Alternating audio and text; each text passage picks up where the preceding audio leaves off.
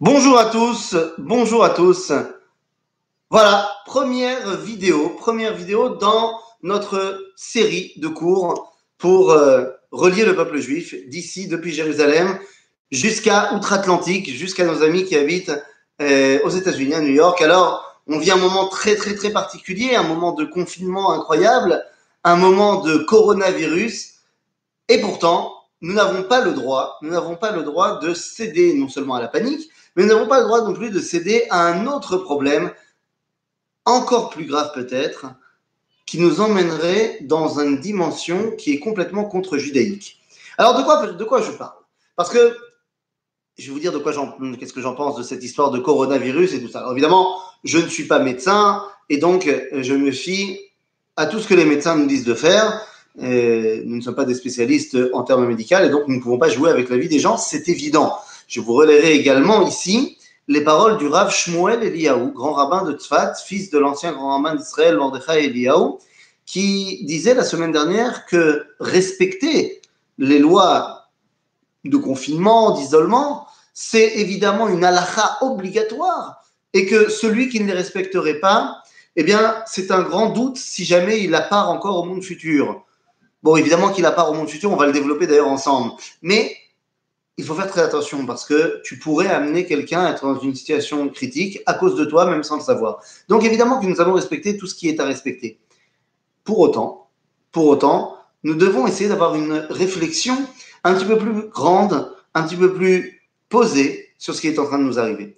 Et donc, alors, vous avez certainement déjà entendu plein de choses, vu plein de cours sur le coronavirus, et voilà, et tu prends la guématria comme ci et comme ça, et tu fais un mix, et tu fais un plus et un minus et tu arrives finalement à Baruch Haba Melech HaMashiach, je ne vais pas m'adresser et, m'intéresser à ce genre de, de pour une raison très simple.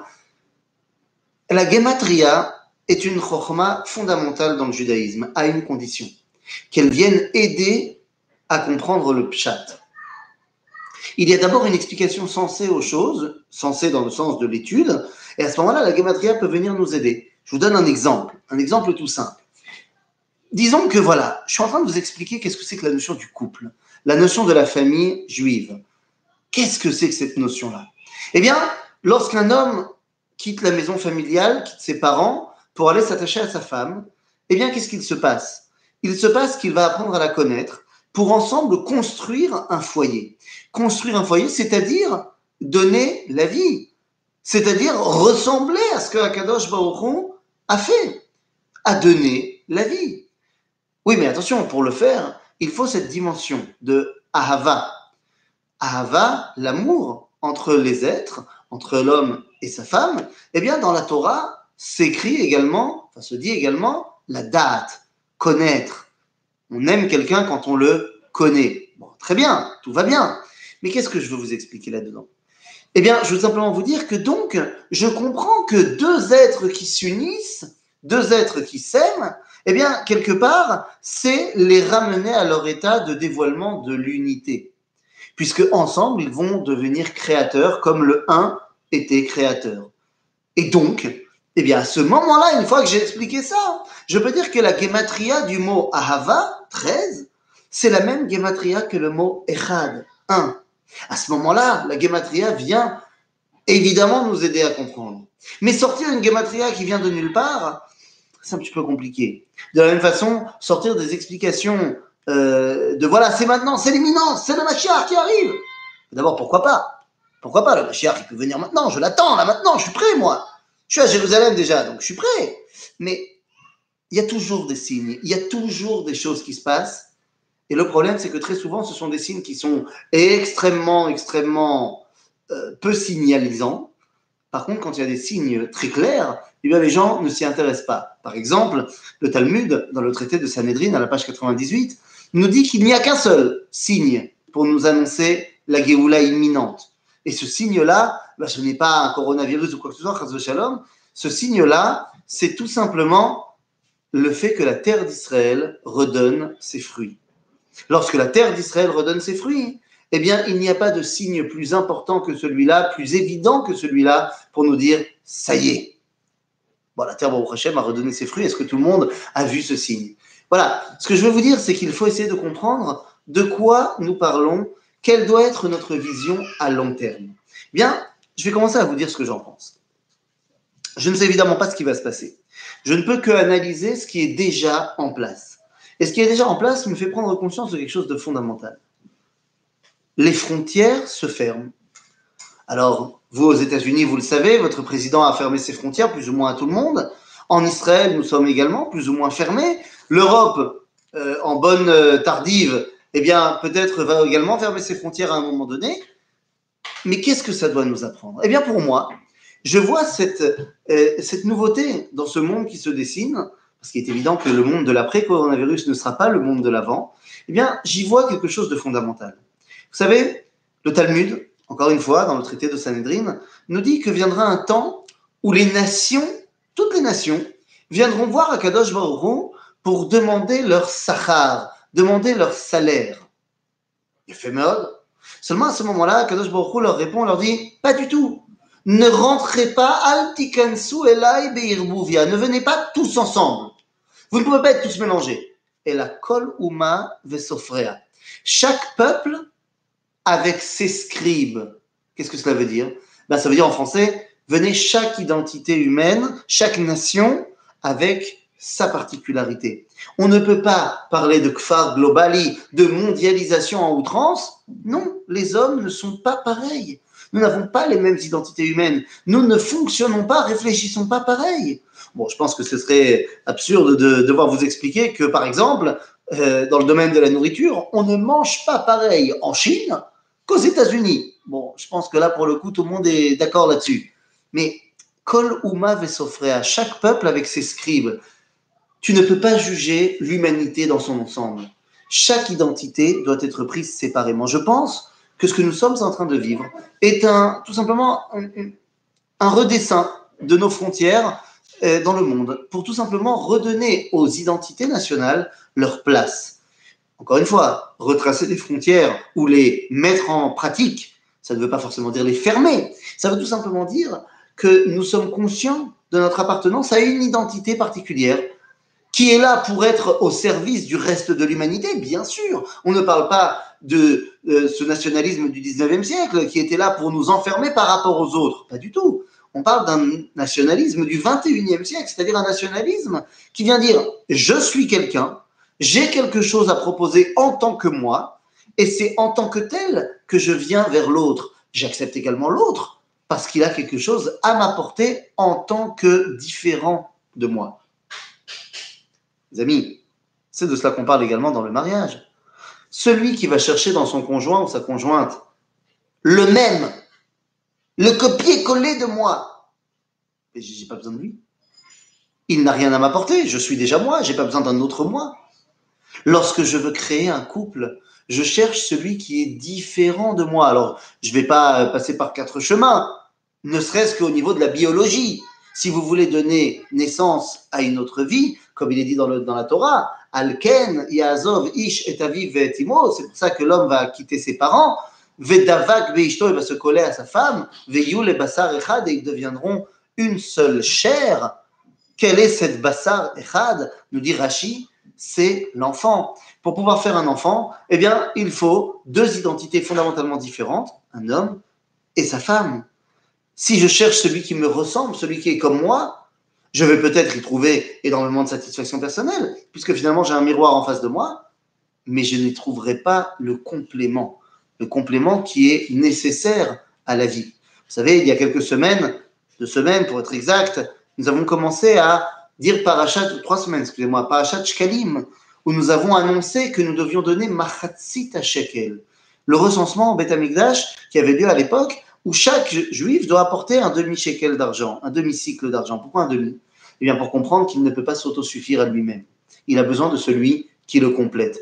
Je pense que ce qui est en train de nous arriver au niveau mondial, c'est la prise de conscience que nous avons chacun, en tant qu'identité nationale, un rôle à jouer dans cette planète, que nous avons un message à faire passer à l'humanité en tant qu'identité, et non pas en tant que perdu au sein de tout le monde.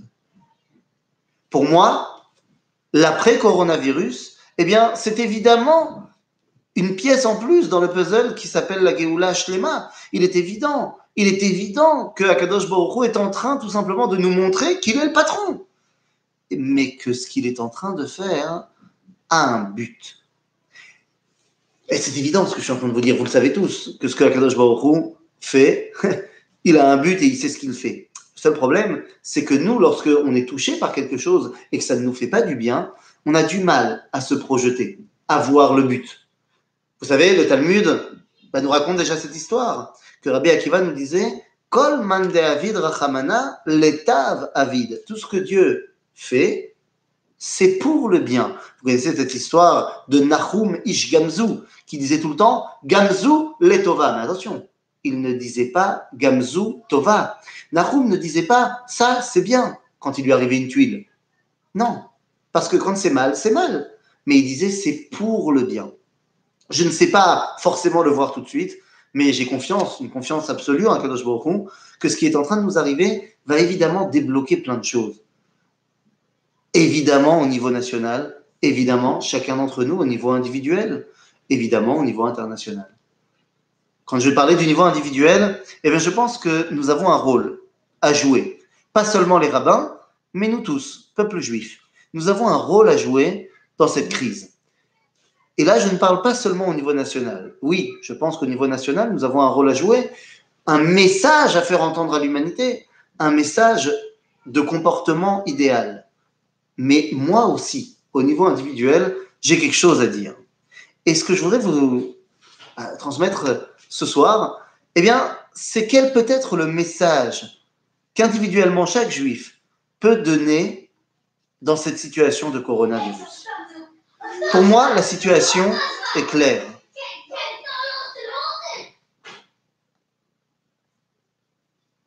Excusez-moi, petit euh, inconvénient du direct des enfants. Eh oui, les enfants sont à la maison, coronavirus oblige, et donc nous devons faire face à ce fléau terrible les enfants qui n'ont pas l'école, qui n'ont pas le GAN, et qui donc bah, sont là. Bah bon, c'est ce qui nous permet de rassembler une famille dans ce monde où on était complètement dispatché et on ne se voyait plus. Ah, soyons, soyons clairs, disons-le. Trop de familles ne se voyaient plus. Pas le temps, j'étais en train de faire un truc, c'est toujours une bonne raison. Là, bah, on va avoir quelques petites semaines, on va pouvoir être tous ensemble. Là aussi, il y a un message à en sortir. Ce que je voudrais vous expliquer ce soir, c'est que pour moi, au niveau individuel, et chacun d'entre nous peut rentrer là-dedans, eh bien, nous avons un message de simcha, de simcha. Hier, hier, à Jérusalem, alors que le début, ce n'était pas un confinement total, mais le début des restrictions, pas plus de 10 personnes ensemble, était mis en place un mariage, symbole de vie, de simcha, de confiance en Hachem, a eu lieu dans la yeshiva de Merkaz Arabe. Mais tout était respecté. Les gens dansaient, des centaines de personnes seulement, pas ensemble. Chacun était sur un balcon d'une des chambres de la yeshiva. En bas, il n'y avait que le khatan, nakala, les parents du khatan, les parents de nakala. Comment est-ce qu'on arrive à mettre de la simcha également lorsque tout autour de nous, on essaye de nous faire rentrer dans une panique? Et en fait, c'est ça que je voudrais parler. Nous avons un rôle. Je le répète, je le répète, mais cette fois, je vais vous dire de quoi il s'agit. Ce rôle, eh bien, c'est d'être ce qu'on appelle Ben à Olam Abba. De quoi je parle? Vous le savez, tous les juifs, on part au monde futur. Je disais le Rav en début de mes propos que celui qui ne respecte pas, c'est très difficile de savoir s'il a part au monde futur. Vous inquiétez pas, il a part au monde futur. Mais oui, puisque la Mishnah, dans le traité de Sanhedrin, chapitre 10, nous dit Kol Israël yeshlem chelek leolam abba. Tout Israël a part au monde futur. Donc, part au monde futur, il n'y a pas de problème. Seulement, le Talmud, dans le traité de Ta'anit, nous raconte une histoire. On nous parle d'un monsieur qui s'appelait Rabbi Baroka. Rabbi Baroka était un Talmud Racham énorme et un tzaddik, la folie.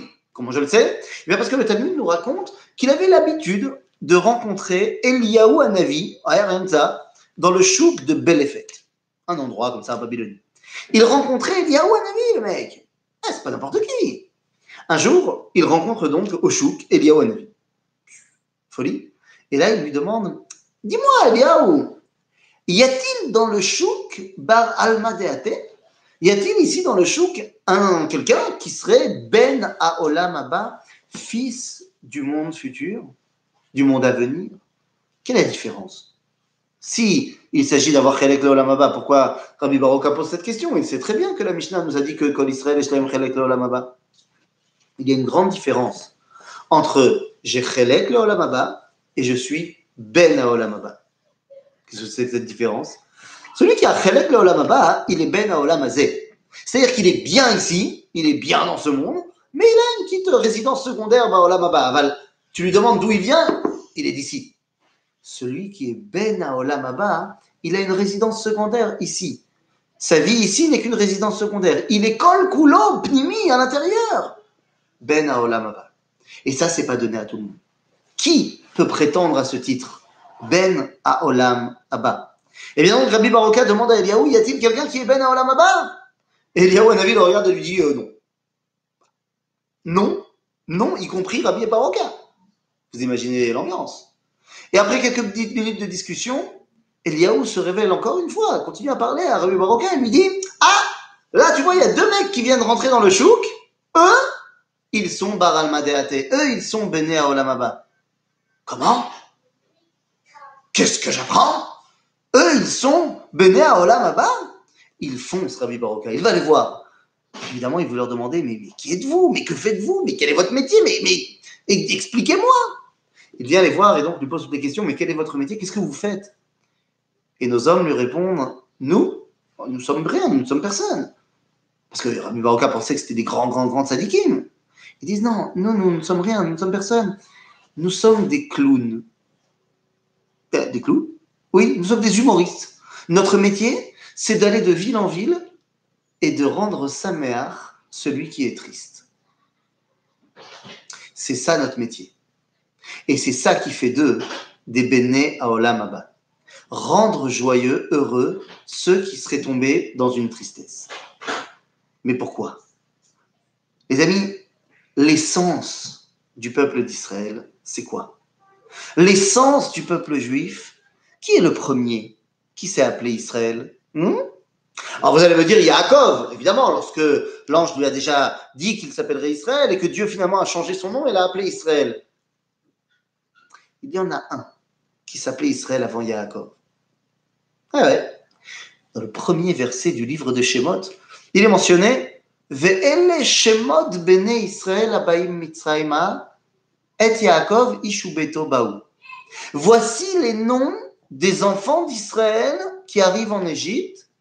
Deux points, ouvrez les guillemets, Jacob et sa maison sont venus. Yaakov et donc appeler, lui et sa maison, les enfants d'Israël. Donc c'est qui Israël? Ben oui, Israël c'est Yitzhak. Le premier, il n'a pas été officiellement appelé comme ça, mais le premier, l'essence d'Israël, c'est Yitzhak. Oh oh, regardez ce nom. Yitzhak Pourquoi est-ce qu'on ne l'a pas appelé Metzachek d'ailleurs? Eh bien tout simplement parce que lorsque Sarah tombe enceinte, lorsque Sarah va accoucher, c'est au futur. Pourquoi c'est au futur? Parce qu'effectivement, dans ce monde, est-ce qu'on peut être Metzachek Quand on voit le corona, on est triste pour ceux qui ont déjà perdu la vie. On est triste pour les malades. On prie tous les jours pour que ça s'arrête. C'est pas, pas un vidéo gag ce monde. Aval, celui qui est capable de rire, c'est parce qu'il est attaché à l'avenir. Parce qu'il sait que ça finira bien. Parce qu'il a cet espoir chronique du judaïsme que Yetov. Vous savez, deux Israéliens qui se rencontrent et qui parlent pas que Corona, hein, qui parlent de tout ce qui va mal dans l'État d'Israël. Comment est-ce qu'ils terminent leur discussion? Ils disent Yetov. Yetov. Ces deux hommes qui rentrent dans le chouk, leur rôle dans ce monde, c'est de réjouir ceux qui sont tristes. S'ils sont capables de le faire, c'est parce qu'ils sont bénis à Olamaba, parce qu'ils sont complètement attachés à cet idéal qui va arriver, à cet espoir qui va se réaliser. Béné à Olamaba. Je pense que c'est notre rôle aujourd'hui d'être des béné à Olamaba, d'amener de la simcha à ceux qui pourraient être tristes à ceux qui pourraient être en stress. Vous savez, j'imagine que dans vos communautés, dans ma communauté également, il y a de plus en plus de tensions, de plus en plus de gens qui sont euh, je ne veux pas dire triste, mais je vais dire anxieux, inquiet. Il est très important, un, de ne pas faire comme si de rien n'était, bien sûr, mais d'un autre côté, de ne jamais perdre de vue que Akadosh Baruch Hu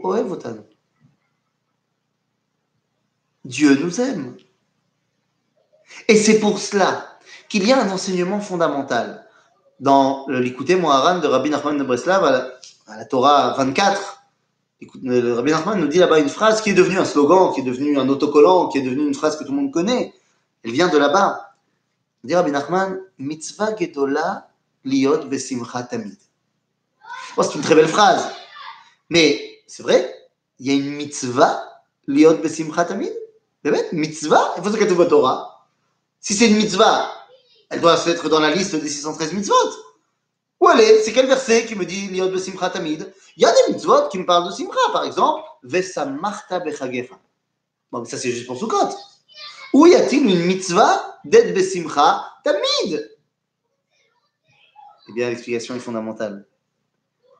Il y a un pasouk qui nous demande d'être besimcha tamid. C'est quoi ce verset? Venishmartem me'od al mafshotechem. Venishmartem me'od, me'od al nafshotechem. Vous ferez très très attention à votre vie. Nous dira bien Rahman, si tu n'es pas Bessimcha, tu risques de tomber dans une tristesse, atzvut, afilou marash chora, la dépression, qui pourrait t'amener chas shalom à faire des choses terribles, à mettre peut-être même fin à tes jours. Donc, mitzvah de faire attention à sa vie, donc mitzvah gedola, Pourquoi gedola eh bien, parce que Pikuach Nefesh, Torah Kula, est plus important que tout le reste. Il semblerait que pour rire, eh bien, le rire semble être euh, la, bah, le vaccin, le vaccin ultime. Mais ce n'est pas une plaisanterie. Vous savez, le Talmud est plein de cela. Mais sans vous parler du Talmud, on a déjà cité trop, trop, le Talmud. Citons un petit peu le Sefer Azor. Sefer Azor nous dit que Ravim Saba, commencer ses enseignements par une blague. Ce n'était pas comme Rava dans le Talmud, qui lui aussi commençait son chiot par une blague, Milta Dibdichuta, pour capter l'intérêt, capter la concentration de ses élèves. Ravim Saba, lui, il faisait ça. Hein. En fait, toutes ses paroles n'étaient qu'une grande blague. Pourquoi? Eh bien, parce que c'était un enseignement qui était uniquement puisant ses sources et son concret dans Olam Abba. Quand on fait une plaisanterie, c'est jamais vraiment complètement détaché de ce que je veux vraiment te dire. Ceux qui font des plaisanteries de mauvais goût, ils veulent te dire quelque chose de mauvais. Mais ceux qui font des plaisanteries pour éveiller, éveiller la réflexion, éveiller l'intérêt, éveiller la concentration, éveillé ben, l'osmose avec Akadosh Baruch alors il s'agit véritablement ben, d'une milta d'ibdichuta qui va ouvrir les cœurs. Les amis, je pense que c'est notre rôle aujourd'hui.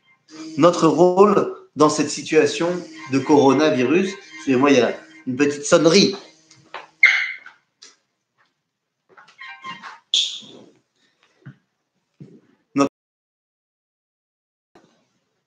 Assour Assour, Assour, Liot Beatzvut, Assour, Liot Bemarash Chora, n'avons pas le droit de céder à cette panique. N'avons pas le droit de céder à cette dimension de ah, la la la la la la la la la.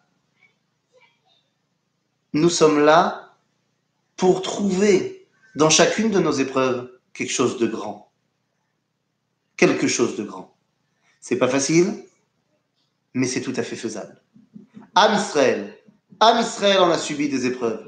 Am Israël a toujours su non seulement comment trouver la joie, comment être vecteur de joie, comment apprendre aux autres la joie. C'est notre rôle, c'est notre message que nous avons à apporter à l'humanité. Et c'est mon message pour notre première série de cours. Tous les jours, nous retrouverons pour une étude, pas toujours sur le même sujet, mais qui va essayer de faire en sorte que Am Israël ne soit pas coupé malgré le confinement et que la Torah d'Eretz Israël et que les enseignements que je vais recevoir de vous eh bien, puisse former une identité d'Israël grande, forte et complète. À bientôt, les amis.